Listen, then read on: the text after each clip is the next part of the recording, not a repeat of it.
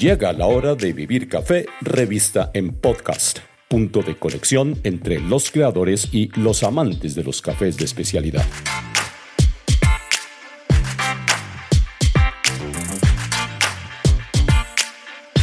Les habla Hugo Sabogal y bienvenidos a la 39 edición de este programa. Hoy les traigo la historia de Nicole Mariana Moreno, nieta de un cafetero cundinamarqués. Ella, durante su juventud, vio la finca de su abuelo como un lugar para pasar vacaciones, igual que lo hemos hecho todos y que lo siguen haciendo muchos colombianos. Pero hoy Nicole es una de las promesas del negocio del café de especialidad en Colombia. Y ya veremos por qué. Hay más. Nicole le dio un giro a su vida cuando entendió como resultado de su formación como administradora de empresas y experta en finanzas y negocios internacionales de la Universidad del Rosario en Bogotá, que el campo es la verdadera promesa. Su liderazgo en San Juan de Río Seco no solo ha resultado vital para el bienestar de su familia y el suyo propio, sino para sus vecinos y para una región castigada anteriormente por la violencia. Además, sus investigaciones sobre la presencia de la mujer en la caficultura la han convertido en una invitada frecuente en eventos internacionales, como en el reciente Producer and Roaster Forum realizado en Medellín, a finales de junio y principios de julio.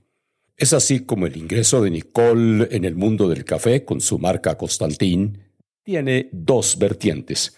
Una, por un lado, la tradición familiar, y por el otro, la intuición empresarial aprendida en las aulas. Ahora comienza este relato de su vida precisamente con este doble propósito. Mil gracias Hugo por esta entrevista, por tu tiempo. Es para mí un gusto estar contigo esta tarde, compartirte nuestra historia de vida, mi historia de vida. Y esta pregunta es muy chévere porque siempre le preguntan a uno, ay, ¿usted cómo inició? Pero nunca se tomó el tiempo de, de hacerlo a fondo como tú me lo preguntas, si, si es por traición o por simplemente haber querido emprender. Y creo que viene un poquito de las dos, es una mezcla de ambas. Primero, pues yo hago parte de una generación de cafeteros, yo soy la tercera generación cafetera de mi familia y a pesar pues de que mucho tiempo la viví en la finca junto a mis abuelos, cultivando, recolectando, seleccionando café, nunca me interesó de fondo ese mundo ni aprender, para mí era súper aburrido ir a la finca. Pasaba todas mis vacaciones allá y realmente no era como tan chévere, era una finca más de trabajo. Ni a mí ni a mi familia nos interesaba ver más allá como del tema de, de trabajar y emprender algo por el café Simplemente veíamos eso como la opción de vida mis abuelos, pero hasta ahí. Sin embargo, eh, tras muchos años yo pues tuve la oportunidad de estudiar, estudié, yo soy egresada del Rosario, y yo empecé a ir a cafés muy cercanos a mi, a mi universidad, yo estudiaba en el centro y hay muchos cafés ahora y en esa época también están aprendiendo muchos cafés nuevos de especialidad que se están dando a conocer yo un día pues fui con mis amigos a tomarme un café y vi que había un mapa de Colombia y decía café de Cundinamarca, de Huila, de Antioquia. Y yo le pregunté al dueño, bueno, ¿y esos cafés de dónde son? ¿Cómo los compras? Y me dijo, no, son de pequeños caficultores, de fincas que pues tienen cultivos y no lo venden. Y ahí yo dije, uy, pues yo tengo una finca de café y nunca hemos hecho nada. En esa época mi abuelo todavía estaba en vida, pero ya estaba muy enfermo y la finca pues estaba descuidada.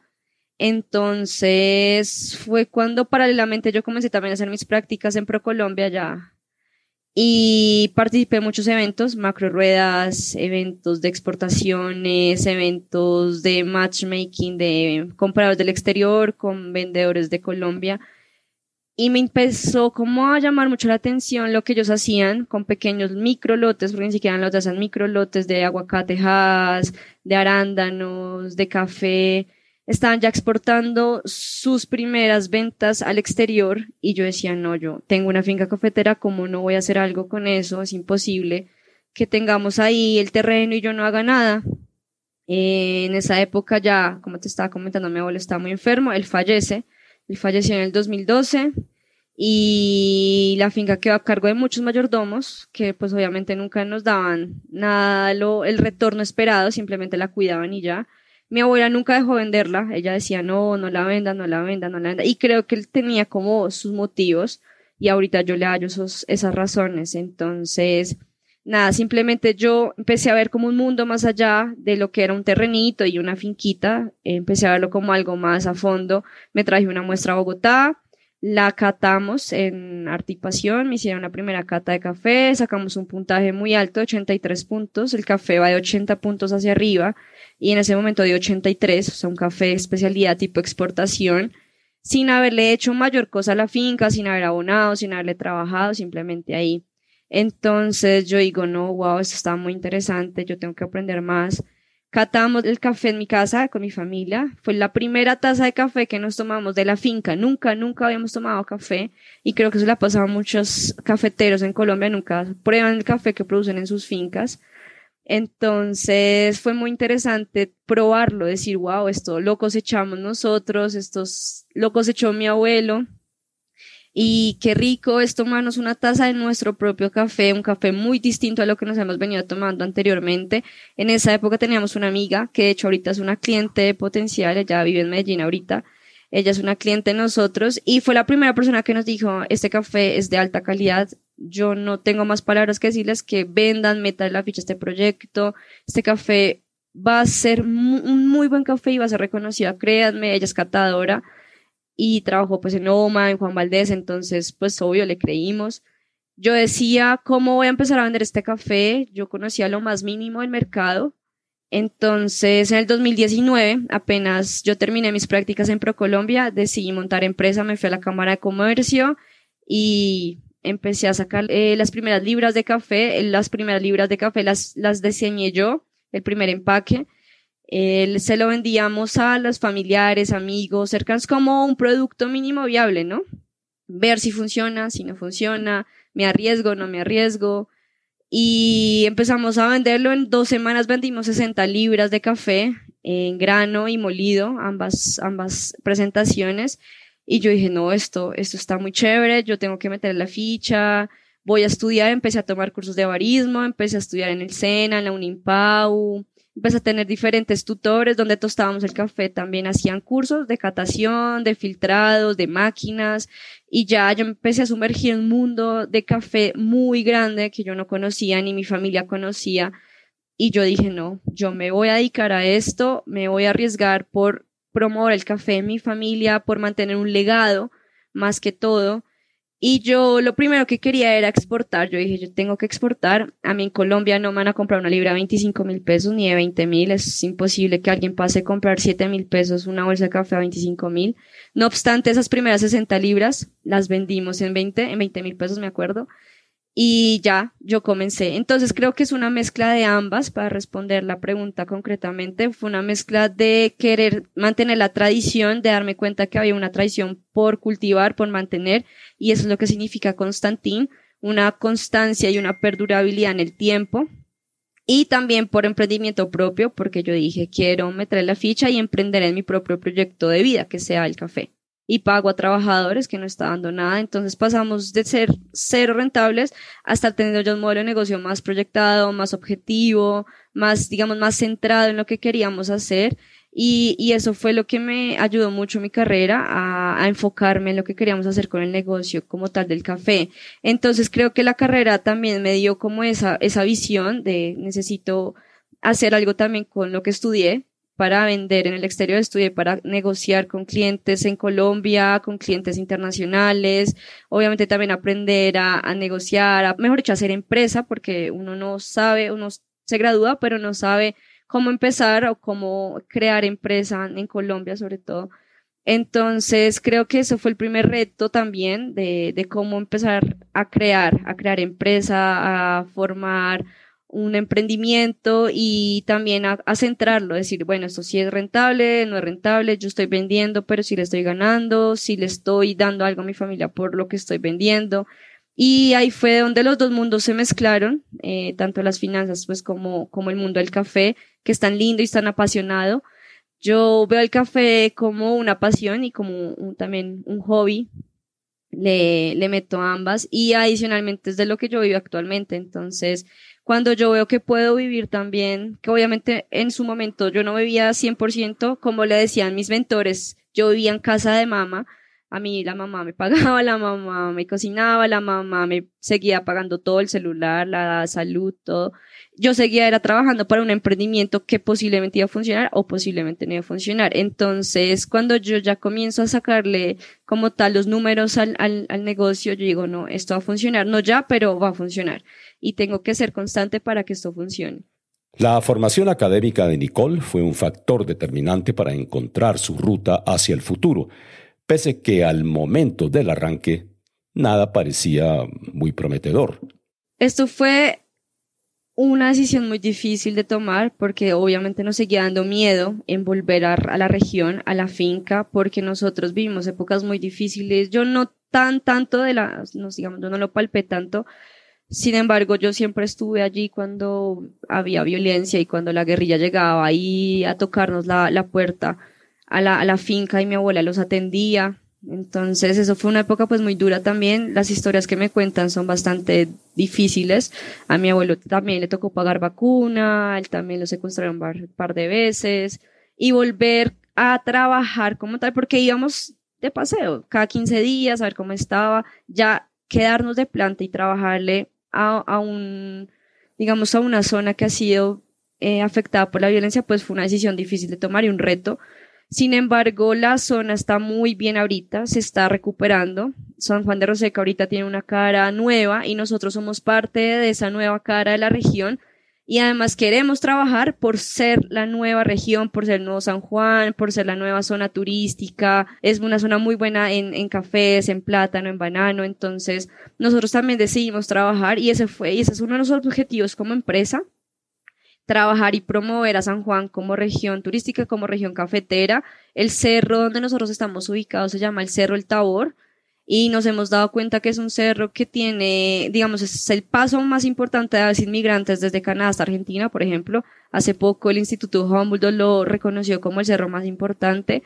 Entonces creo que reconocer también las cosas buenas que tiene esta región ha sido lo positivo no solamente ver que, ay, no, es que San Juan tuvo violencia y nos quedamos ahí, no. Yo creo que lo positivo de este proceso así es darnos cuenta que hay muy, hay muchas cosas positivas que tiene la región para ofrecernos nosotros también como, pues como ya residentes de esta zona. Y es eso, que tenemos grandes cultivos, grandes avistamientos de aves, montañas, fauna, flora, tenemos una vista espectacular hacia Magdalena, hacia los tres cerros eh, del, del, Tolima, tenemos también las, las cordilleras orientales. Entonces, darnos cuenta que tenemos un montón de cosas también por experimentar positivas y trabajar por ser la nueva cara de la región de San Juan de Roseco es lo que nos ha tenido acá también motivados, promover la región. Para alguien que se formó en el medio urbano y que en algún momento quiso seguir una carrera en el mundo corporativo, el aterrizaje en el campo lucía bastante complejo, y lo fue. Pero a Nicole le sobró sensibilidad e inteligencia para superar las barreras de comunicación con sus empleados y con sus vecinos, y así lo ha superado.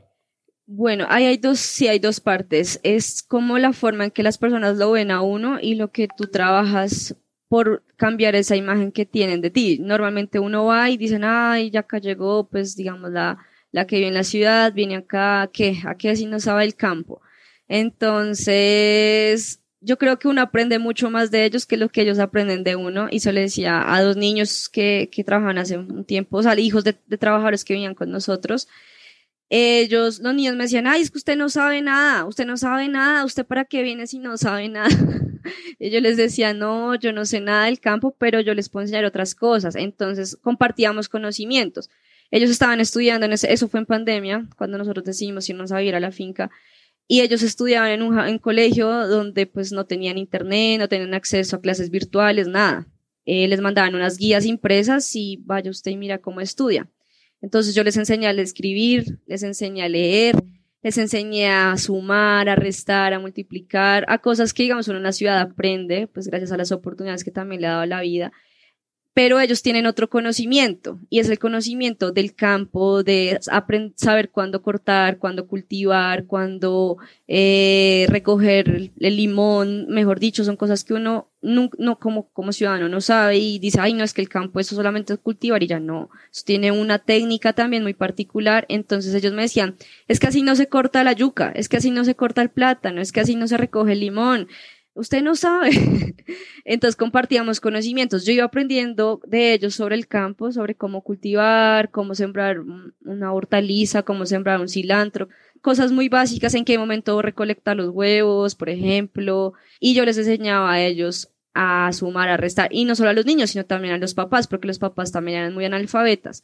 Entonces fue un contacto muy bonito con, con la gente del campo, darse cuenta que nos podíamos complementar en conocimientos que yo no voy a ser 100% campesina porque yo no he vivido en el campo como tal y ese conocimiento se va aprendiendo, así como uno hace una carrera, también se hace en el campo. Es, es un conocimiento que se aprende estando en el campo. Lo mismo que en una universidad. Tú estudias 10 años, 5 años, pero tienes que estar, es, es enfocado en aprender y en practicar. Entonces, llegar allá y yo mostrarles mi emprendimiento, mostrarles lo que yo he hecho. Allá hemos hecho muchísimas eh, charlas, conferencias de emprendimiento, no solo a niños, sino también a adultos mayores, a mujeres que tienen emprendimientos, a mujeres que tienen asociaciones. Entonces, en las, las, primeras ocasiones era un poco difícil pararme al frente de tanta gente. Yo decía, yo, yo no sé nada, yo apenas monté una empresa pequeña, pues apenas estoy cultivando café y tengo empaques pero ellos eso lo veían muy grande. Ellos me decían, no, es que qué chévere, tienes café empacado, yo quiero hacerlo, eh, quiero aprender, yo, o yo te vendo mi café, ¿qué tengo que hacer? Entonces era muy interesante ver que ellos veían este emprendimiento como algo muy grande y yo, yo los veía ellos como, también como algo muy grande. Yo, yo veía que ellos cultivaban toneladas de plato y para mí eso era muy grande. Yo decía, uy, no, ¿cómo hacen eso? Es muy duro. Entonces era llegar allá y, y decirles, vengan, yo los admiro mucho, trabajemos. Y todos los, con las personas que hemos trabajado en la finca ha sido así una relación pues bastante estrecha. Nosotros trabajamos con, con, pues con los trabajos de la zona, las mujeres de la zona, las familias afectadas por la violencia en su época de la zona. Entonces, escuchar las historias, también conocer las necesidades de ellos, saber cuáles son sus dolores, no, que es que hasta allá no llega, no sé, la moto, entonces me toca caminar, bueno, entonces no llega a trabajar a las seis, llega a trabajar más tardecito. Eh, es como entender esos dolores también que ellos tienen en sus fincas, en sus veredas, y que ellos también entiendan pues las necesidades de uno, entonces también pues exigirles, obviamente no es un trabajo de que venga y me recolecta café y ya, por ejemplo, en nuestro caso, sino es exigirles, mire, el café se recolecta de esta forma, para que sea especialidad tienen que ser así, el granito tiene que ser rojo, no verde, también exigirles a ellos en un trabajo, porque ellos también se han acostumbrado a trabajar como al día, a lo que les paguen.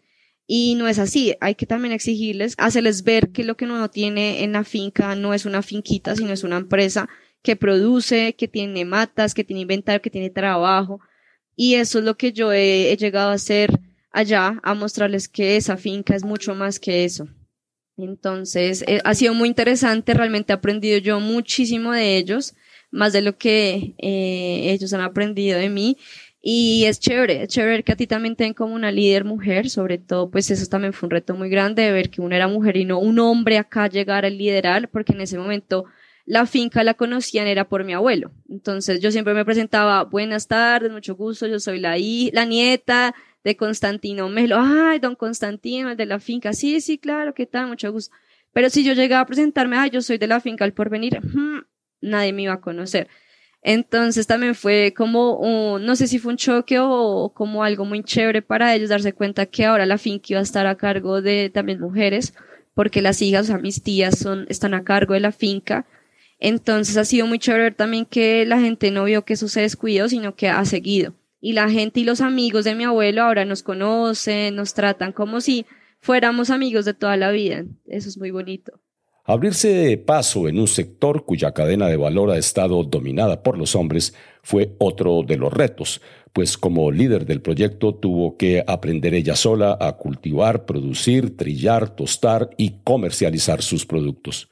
Pero, eso sí, encontró finalmente su espacio.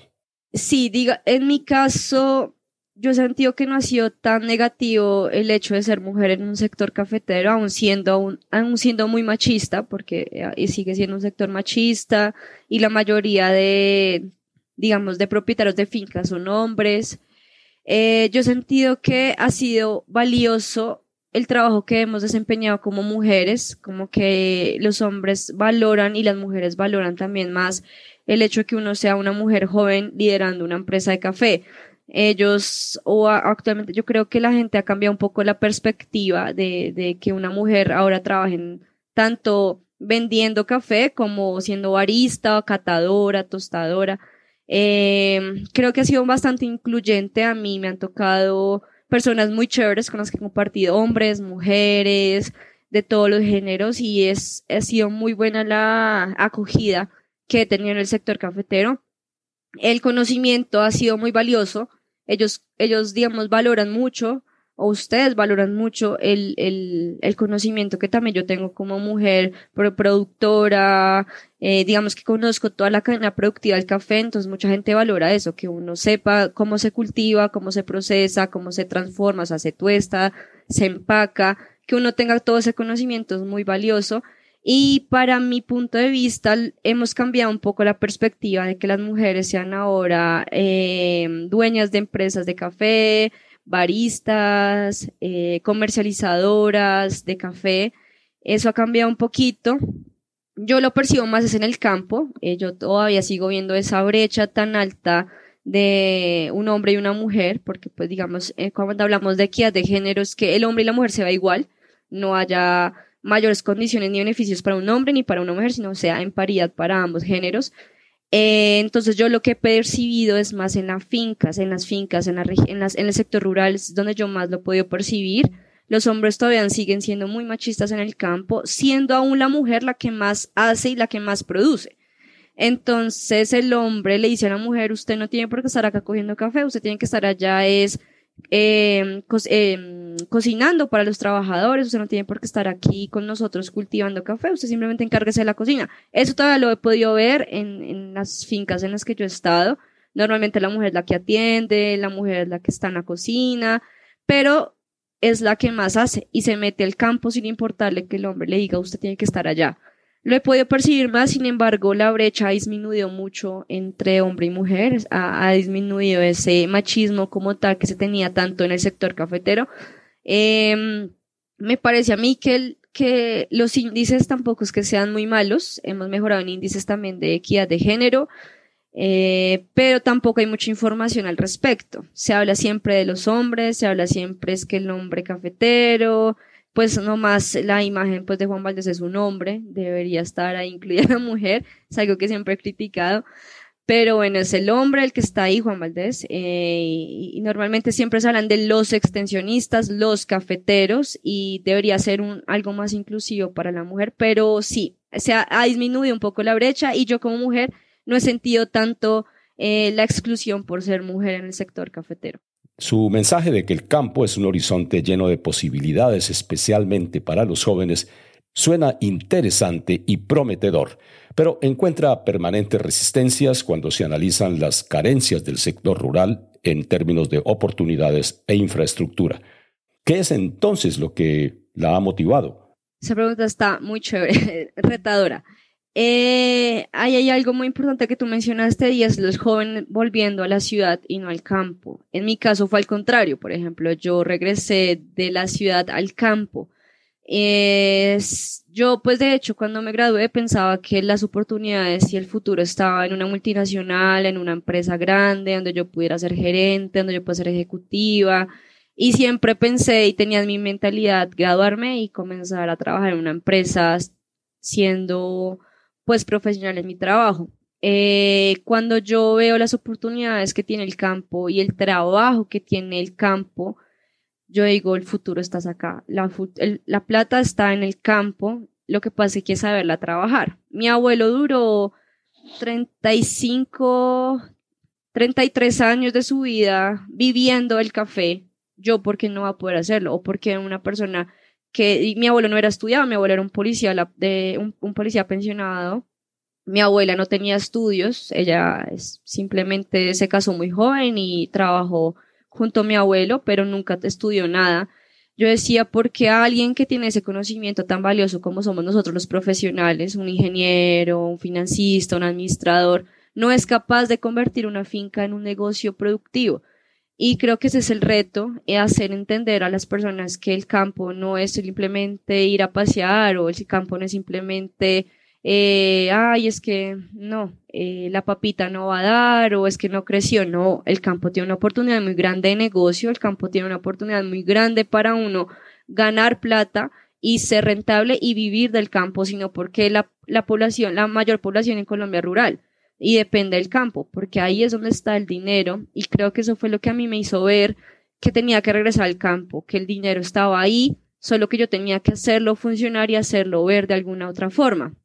¿Y qué tan difícil ve Nicole dar ese salto de producir café corriente a producir café especial? ¿Qué se necesita para modificar esa visión? Yo creo que aquí hay una cuestión de, intermediación por parte de muchas cooperativas que no pagan bien el precio del café. Es decir, nosotros en el mercado del café estamos, no, nos, ¿cómo, ¿cómo surge el precio del café, eh, del café en la bolsa? Porque en New York nos pactan un precio con respecto al dólar y con respecto a muchas externalidades que, digamos, hoy lo estamos viviendo. El dólar está a 4.600, la carga de café está más o menos en 2.800.000 con un factor de rendimiento de 89, o sea, un factor de rendimiento muy positivo. entonces la gente está dichosa porque el precio del café está muy alto. No obstante, esto es, una, es un precio temporal, no va a durar 5, 6 años ni 10 años. Es un precio que va a durar más o menos, estiman que unos 3 años. Entonces uno tiene que hacer como la edición en, finanzas tiene que como resguardarse un poco y acobijarse un poco de esos precios y ver qué se puede hacer mejor en el futuro. Y es el café especialidad en el mundo en que nosotros nos, nos metimos, nos vinculamos y el que hoy estamos hablando y el que hoy nos tiene acá. Y es que el café se debe eh, valorar de una mejor forma. No por yo ser productora y uy, mi carga está en 2.800.000, entonces lo voy a vender ya la cooperativa porque ya me le gané todo el precio del mundo. Ojo, porque acá tocaba el costo de insumo, el costo de la mano de obra, que es escasa, que es, ese es el siguiente punto que quiero tocar, es muy escasa, no tenemos mano de obra y para pagarle a alguien toca pagarle mucho más de lo que normalmente se le paga para que se quede trabajando. Em, hay que tener en cuenta la cantidad de cafés que se están dañando porque pues tenemos mucho cambio en clima, entonces la lluvia, el sol nos está dañando también cultivos y está haciendo que nuestra producción baje. Entonces, eh, lo que yo veo en este, este, en este momento es el precio del café, hay que valorarlo mucho más, no simplemente porque el precio del café está bueno, se lo voy a vender ya a la primera cooperativa, al primer intermediario que yo vea, sino que si mi precio, mi café tiene un, un sabor a naranja, a panela, yo le hago un estudio de catación, yo llevo a que me, me hagan un perfil de taza, y veo que este café es de especialidad, tiene unos factores muy importantes, yo lo selecciono, es un café seleccionado, especialidad, un perfil de tasa alto, una puntuación alta, yo lo tengo que valorar más y, y conseguir a alguien que me compre ese café a un mucho mejor precio que los 2 millones 800. Hay gente que está vendiendo las cargas, yo escuchaba 4 millones, 3 millones 500, y en procesos, por ejemplo. Entonces, yo creo que ese es el, ese es el punto digamos, de quiebre donde uno dice, bueno, ¿yo cómo hago para valorar más el café y qué hago para que la gente se quede en el campo trabajando? Eso, darle un valor agregado al café, no, ay, es que mi cafecito se está vendiendo a 2.800.000, entonces pues ya súper bien vendí todas las cargas. No, venga, usted ha hecho un proceso de selección, un proceso de, de, de cosecharlo por tres años, porque lo va a revolver con todo el café pues que se está vendiendo a gran escala y más bien darle un valor agregado que es el café especialidad, lo que digamos en mi caso yo hice.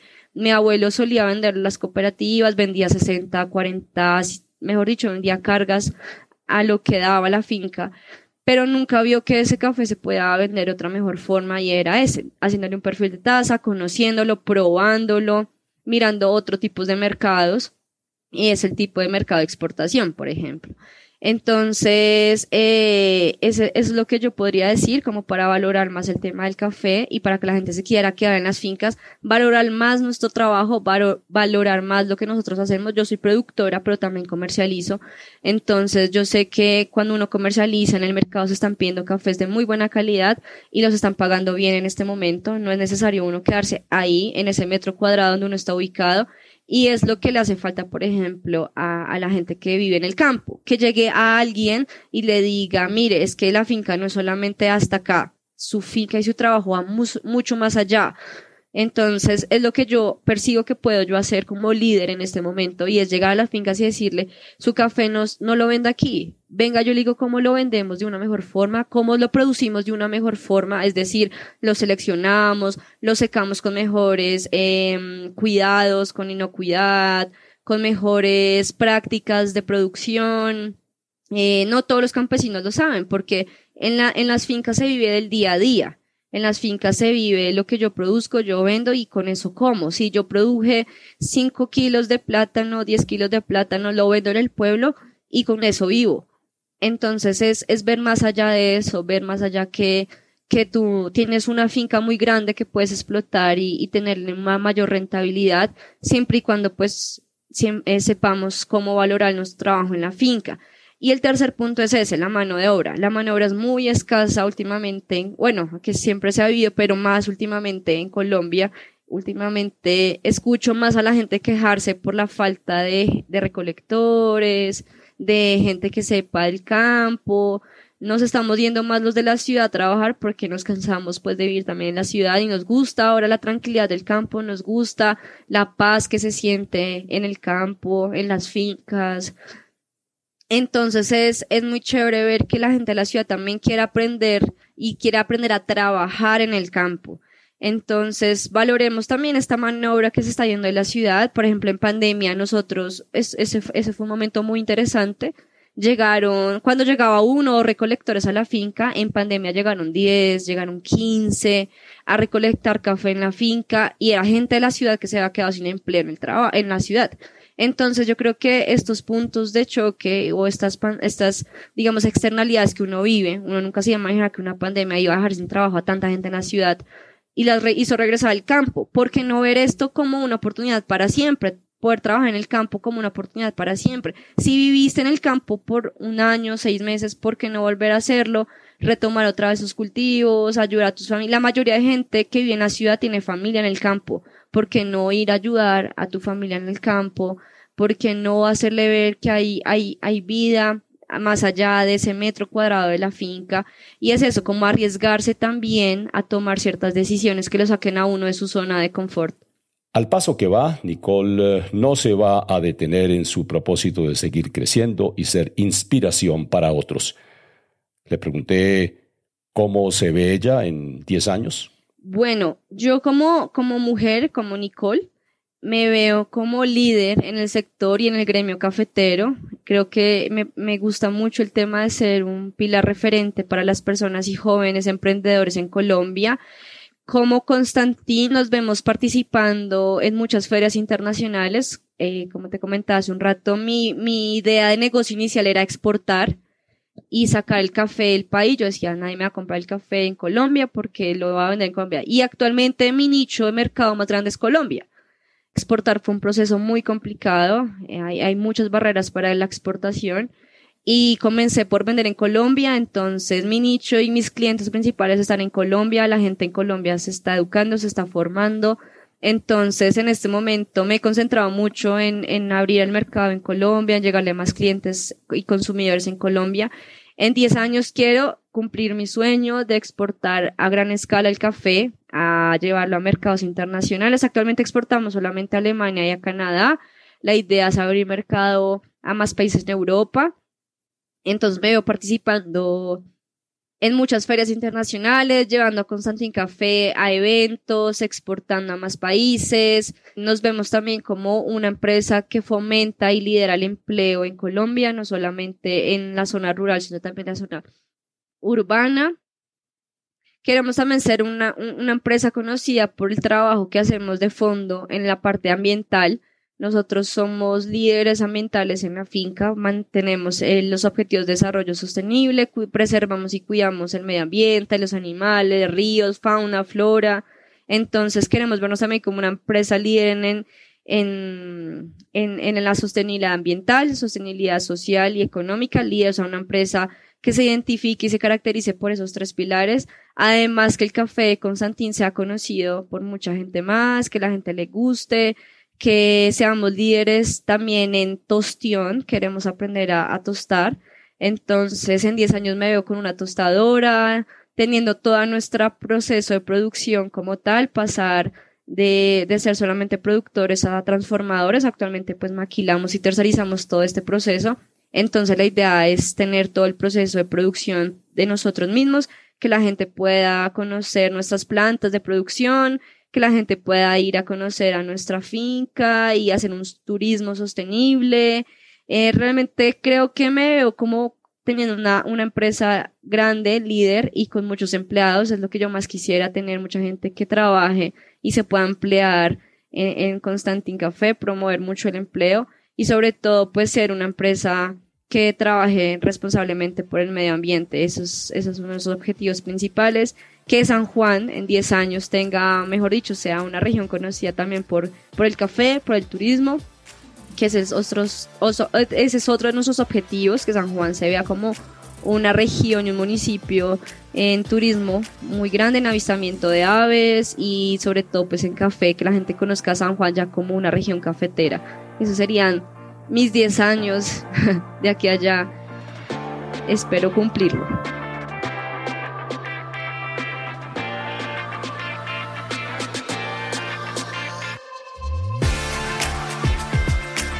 Gracias a Nicole Moreno por compartirnos su historia de vida. Con este testimonio se abre una nueva temporada en este canal dedicada a lo que he denominado Mujeres al Mando. La próxima invitada será Camila Escobar, presidenta de Procafecol, empresa responsable de los negocios nacionales y globales de Juan Valdés, cadena que acaba de completar 500 tiendas en el mundo. Les habló Hugo Sabogal y gracias por acompañarnos en Vivir Café, revista en podcast. Mientras tanto, buenos cafés para buenos momentos.